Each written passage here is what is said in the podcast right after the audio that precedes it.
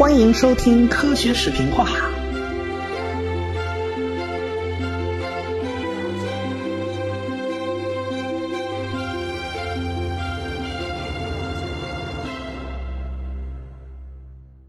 布丰和林奈是同一年出生的，都是在一七零七年。林奈是在北方的瑞典，布丰则是在欧洲中间的法国。这一年啊，英国的牛顿已经六十四岁了，他已经很老，而且他正在担任皇家造币厂的厂长。哎，而且他担任了皇家协会的主席，也已经有一阵子了。从这个时间节点看呢，你也可以看得出来，这林奈和布丰啊，基本上跟牛顿这辈人呢是前后脚关系啊。他们共同生活的那个时代呢，并不算长。但是他们都是在自然科学开始不断的发展和壮大的那个时代。呃，林奈是个非常虔诚的教徒，他虽然成就很大，影响也很大，但不是像哥白尼那样的人物啊。哥白尼那是造反的呀，但是林奈不是，他只是在宗教的框架之内来考虑问题，比如说采集各种标本呐，给各种各样的动植物起名字啊，然后搞个分类啦。这样的事儿跟宗教，它显然是兼容性非常好，它没什么冲突。在教会看来啊，这都属于人畜无害的这种知识啊，它不像哥白尼那种，它有颠覆性，对不对？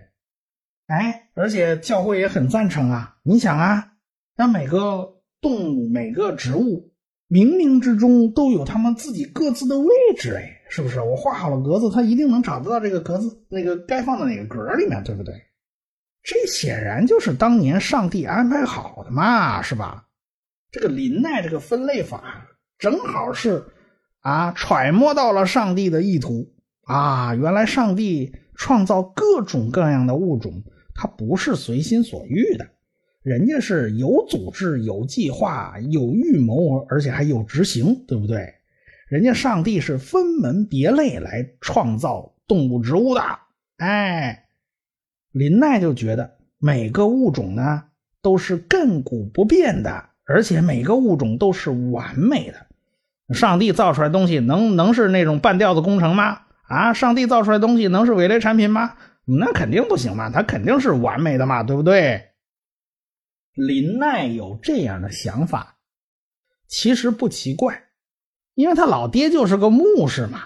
他老爹本来也也想让他子承父业，也当牧师。但是林奈拒绝了嘛？不过不可否认呢，他家庭这个宗教气氛还是非常非常浓厚的，而且对林奈有巨大的影响。哎，林奈啊，说白了就是属于那种屌丝逆袭那种状态啊。瑞典地处北欧，本来就天寒地冻，本来也不是欧洲大陆的重心，是不是？林奈能从一个穷牧师的家庭。脱颖而出，那已经是非常励志的传奇故事了啊！到后来，林奈的名气就越来越大了，他的门生故旧啊也就越来越多，他的地位呢也越来越高。林奈一七六一年就成为了瑞典贵族院的一员，那顾名思义嘛，贵族院进去的全是贵族嘛，所以林奈还被封为贵族啊，他名字里面也就添加了一个“冯”字儿。哎，这个就是贵族的标志，叫卡尔冯林奈。可以说，林奈是穷小子逆袭成功的光辉典范。这个布封可就不一样了，他不是什么逆袭，人家家天生就是贵族啊。他在法国本来就是啊有钱有权有地位的人家啊，从小条件特别优越。他父亲本杰明勒克莱尔那是地荣和蒙巴尔的领主啊。那有一大片地方呢，所以他从小条件极其优越。他从小是在耶稣会读的书，学的是法律。这个耶稣会那跟中国渊源可深呐，那可不简单。你看我们熟悉的利玛窦、汤若望、南怀仁、郎世宁、蒋友仁等等等等一把一大帮子传教士，那都是耶稣会成员。他们的特点是都受过自然科学的训练和艺术的训练。哎，布封他出生那年代啊，刚好郎世宁才十九岁，他还是个小伙子呢。这帮子传教士啊，就把把西方的那些个自然科学知识带到了东方。他们也把东方的这些个知识带回了西方啊，什么四书五经啊之类，他们都带回去了。传教士寄给西方的这些个信件呢，就引起了一批启蒙思想家的注意，其中就有著名的伏尔泰。这个伏尔泰和布封的这个渊源，那可就深了去了。后来呢，布封呢，在法律方面表现很一般，那时候他岁数还不大。哎，后来上大学学的呢是数学，当然医学啊、植物学这些乱七八糟的学科他也学了。他是一七二八年上大大学，啊，没过多久他就被开了。为什么呢？他一七三零年因为年轻气盛，参加了一场决斗，后来就不得不离开学校啊。不过人家反正有钱嘛，是吧？那就去欧洲各地走走啊，咱游历一下，转来转去呢，他就去了海峡对岸的英国。你别说啊，哎，伏尔泰跟。布封这一点倒差不多，他也去英国了。为啥呢？这伏尔泰呀，他是一段子手，他写诗影射宫廷丑闻，结果就被关进巴士底狱，关了一年。啊，出来以后呢，还不饶他，就驱逐出了法国。所以伏尔泰大概是一七二六年到一七二八年在英国。牛顿牛老爵爷呀，是一七二七年去世，所以啊。这伏尔泰恰好赶上了牛顿牛老爵爷的葬礼呀，他当时看傻了，怎么呢？他看见英国社会名流争先恐后为牛顿扶灵啊！伏尔泰感叹呐：“哎呀，人家英国人走进威斯敏斯特大教堂，瞻仰的不是历代君王，而是国家为了感谢那些为国增光的伟大人物建立起来的纪念碑。”哎。你看，人家英国人尊重的是这种人嘛，对不对？这便是英国人民对于才能的尊敬啊！英国人民尊重的是什么？不是你的地位，是你的才能，是你的贡献。后来啊，这伏尔泰回了法国，就开始大力弘扬牛顿的光辉事迹啊！好多事儿都是他传到全世界的，比如说那个。牛顿被苹果砸中脑袋这故事啊，都是伏尔泰从牛顿的亲戚那儿拐着弯打听来的。这说来也有趣啊，牛顿是搞物理的，搞了一辈子，结果最后啊，他还跟植物还扯上关系啊。后来呢，这个牛顿呢，就埋在威斯敏斯特大教堂里面，他斜对面后来又埋了一位。与他比肩而立的伟大人物，这位倒是搞生物的，这是后话啊，按下不表。布封来到英国的时候呢，比伏尔泰要晚，伏尔泰已经走了，不在英国了。哎，但是那时候牛顿去世也没几年呢，所以布封啊，哎，也也听到这个牛顿的光辉事迹了，他也很崇拜这个牛顿牛老爵爷啊，他是。那时候正在学习英语，呃，顺便呢就搞搞翻译，就把牛顿的一本微积分著作就给翻成了法文。哎，你看人家一举两得啊，既学了英语，又翻了书。那么顺便提一句啊，牛顿那本最著名的《自然哲学之数学原理》是谁翻成法文的呢？哎，跟他们都有关系啊。那是伏尔泰的情人叫夏特莱侯爵夫人给翻译的。你要不说呢？人家法国人啊，一边风花雪月，一边人家不耽误科学研究，这这这是让人佩服。这个布封啊，后来在英国期间掌握了英文，而且他掌握了科学研究的方法与思路。他特别佩服牛顿那种严谨的逻辑啊，他特别佩服的就是你牛顿的这个整个体系化的这种思维。你看，牛顿居然能想得到。天上的日月星辰，还有地上的苹果，居然遵循的是同样的物理学法则。哎，这是很奇怪的一件事哦。哎，看来这个宇宙有着一个统一的规律，这给了布封很大的启发。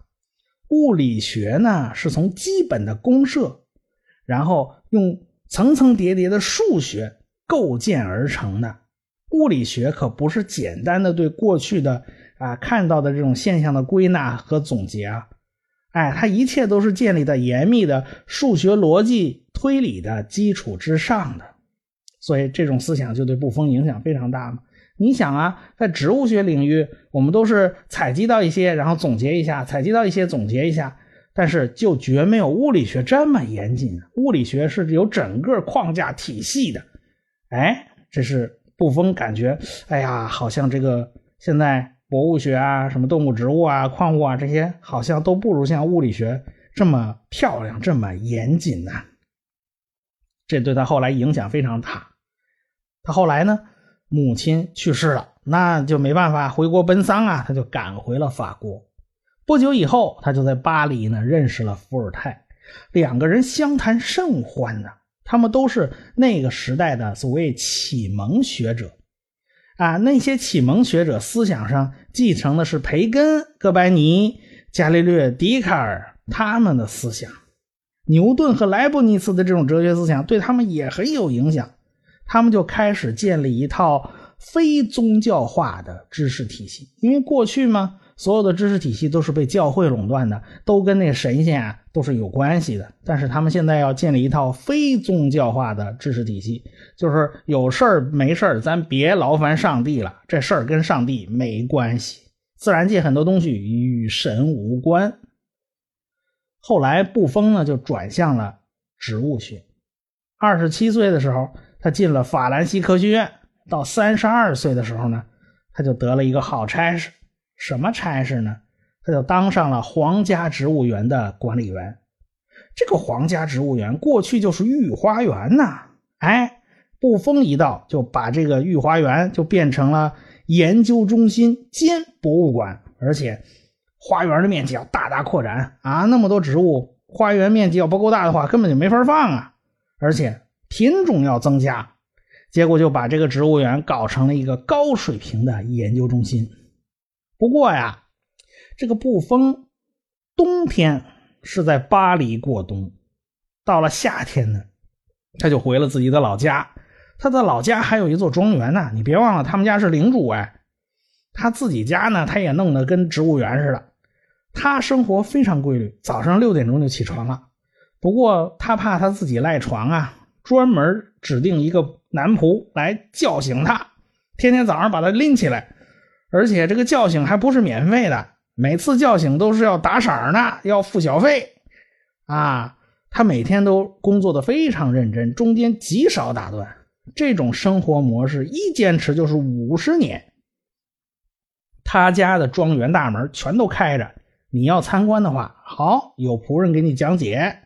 但是你想拜见主人布封，对不起，主人布封不见客。布封干嘛呢？布封正忙着呢。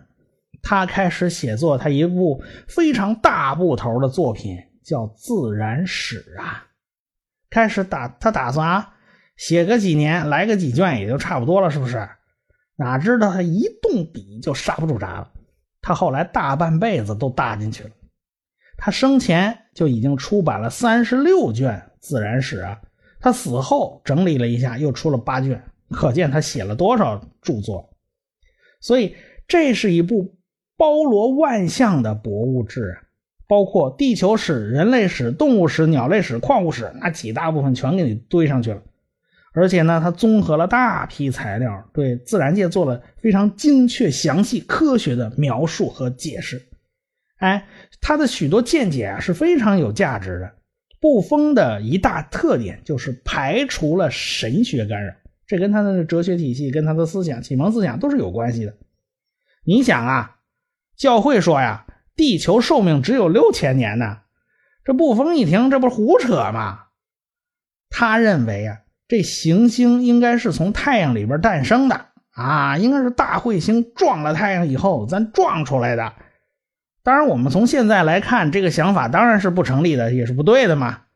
但是布丰的想法在当时来讲非常可贵。为什么？这东西跟上帝没关系啊。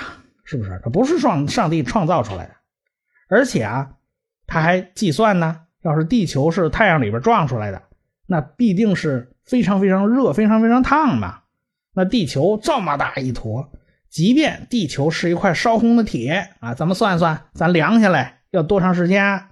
他一算，妈呀，七万年啊，这七万年都打不住。他后来在有些没有发表的文章里，甚至提到啊，这可能五十万年都不够。那问题来了，这地球的年龄怎么会只有可怜的六千年呢？对不对？这显然跟教会得出的结论是是矛盾的呢。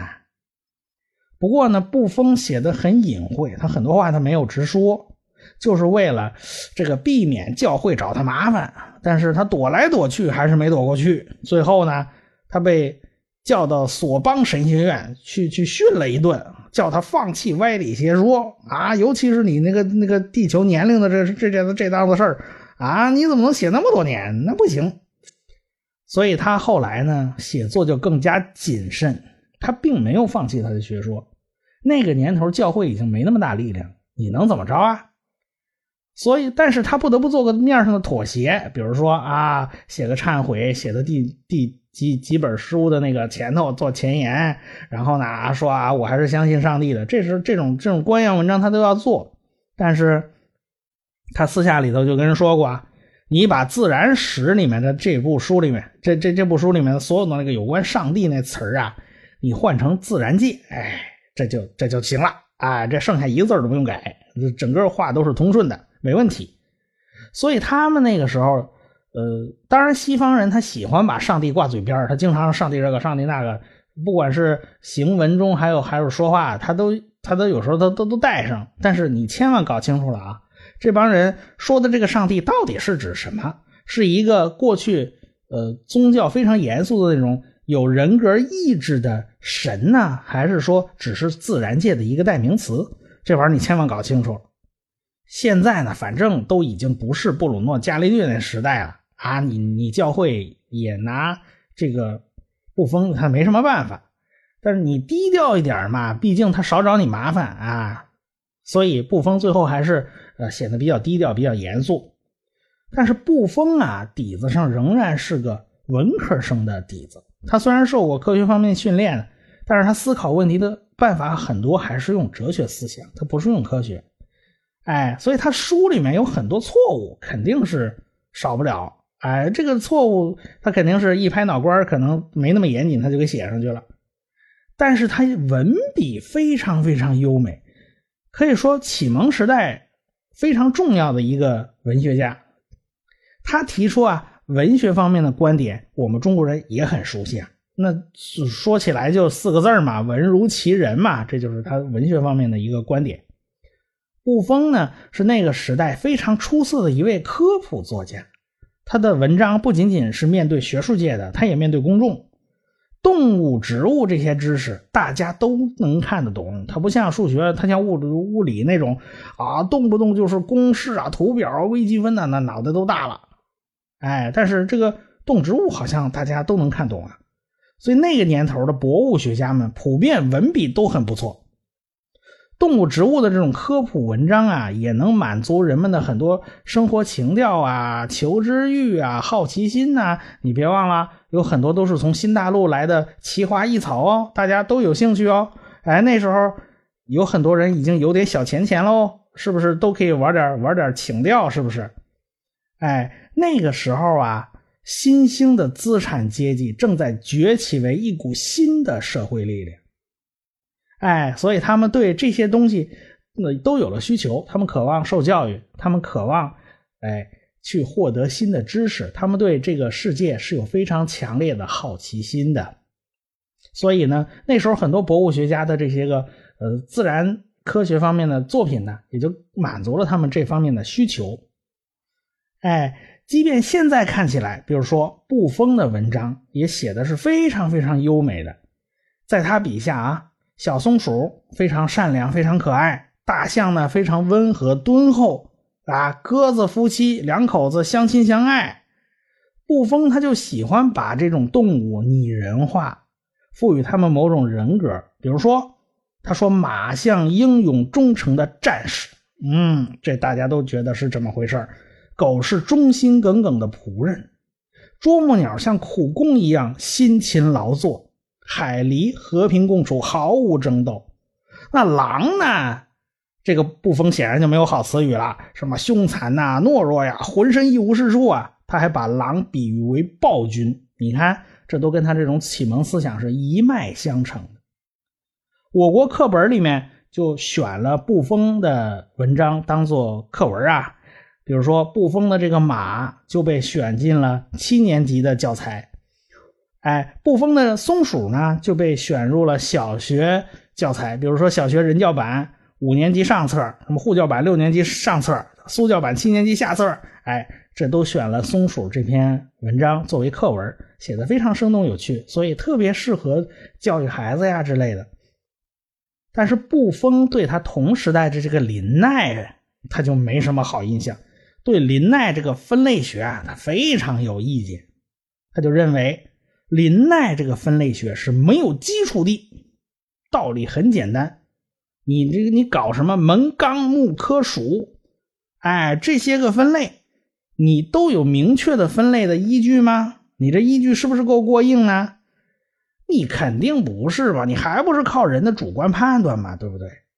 哎，这个自然界所有的东西，它在布封看来，那都是连续的，必定存在好多好多过渡性物种啊。有的物种，你比如分到这边也行，你分到那一类也行，那到底你该怎么办呢？哎。西红柿到底算蔬菜还是算水果啊？对不对？这个问题就摆在你面前嘛。人家动植物并不需要分类学才能存在，人家这么多年没有过名分，人家也过过来了，对不对？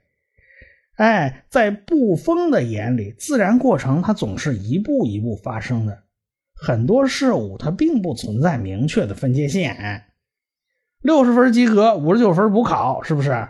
那六十分跟五十九分，那又你又能差多少？这个及格线划分，真的你能讲出什么特别明确的道理吗？啊，为什么六十六十几六十分跟五十九分就是天壤之别？这没有道理嘛？它显然没有那么大的差别，是不是？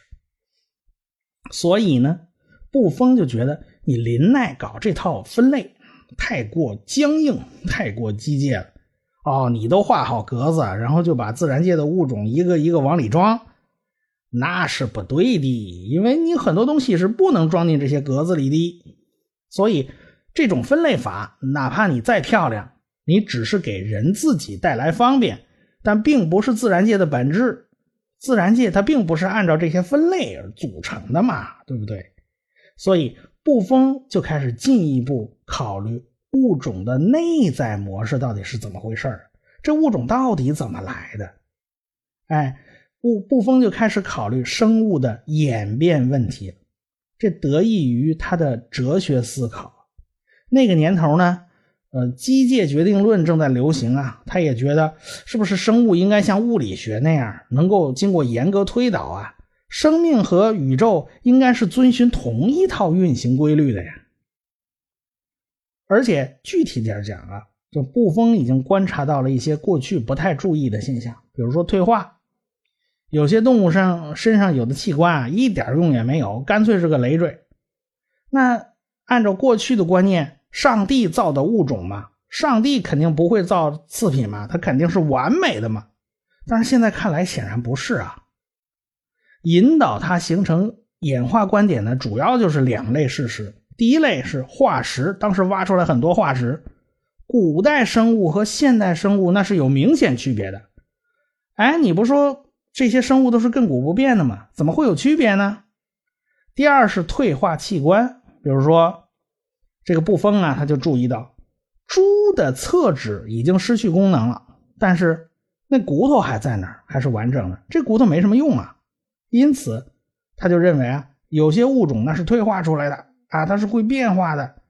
结果他那教教会啊，就就把他给骂了一顿啊，这物种怎么能变呢？教会当然是一晃脑袋不认账啊，但是那架不住，大家还是对布封的这种科学上的贡献是非常认可的。你教会说了也不完全算嘛，对吧？现在也也不是你说话能算数的时代了。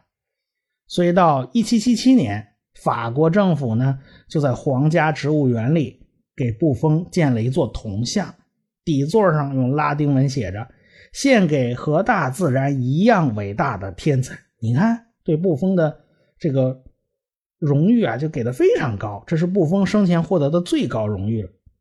在布封的眼里，宇宙里是没有上帝的位置的，宇宙的主人是人，而不是上帝。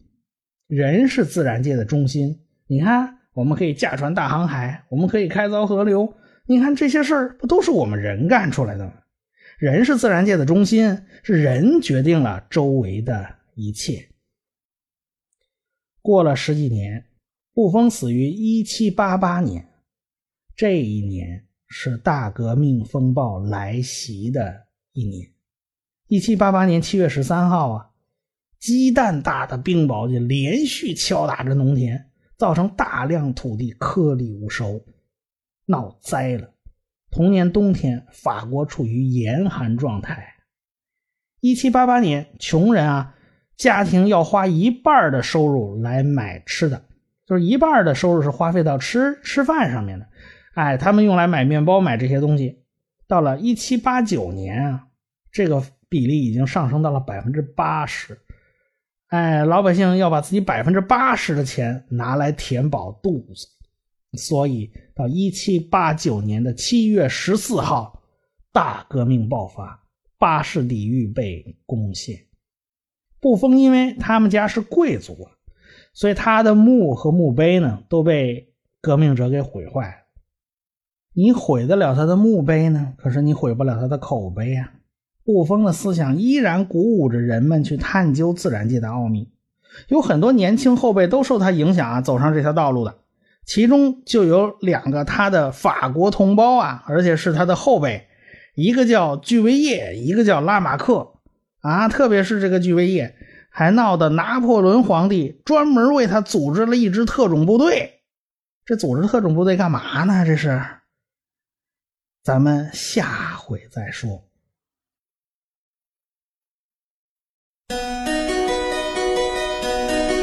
我是汪杰，我是卓老板，我是吴婷婷，我们是科学声音。感谢大家的支持与关注。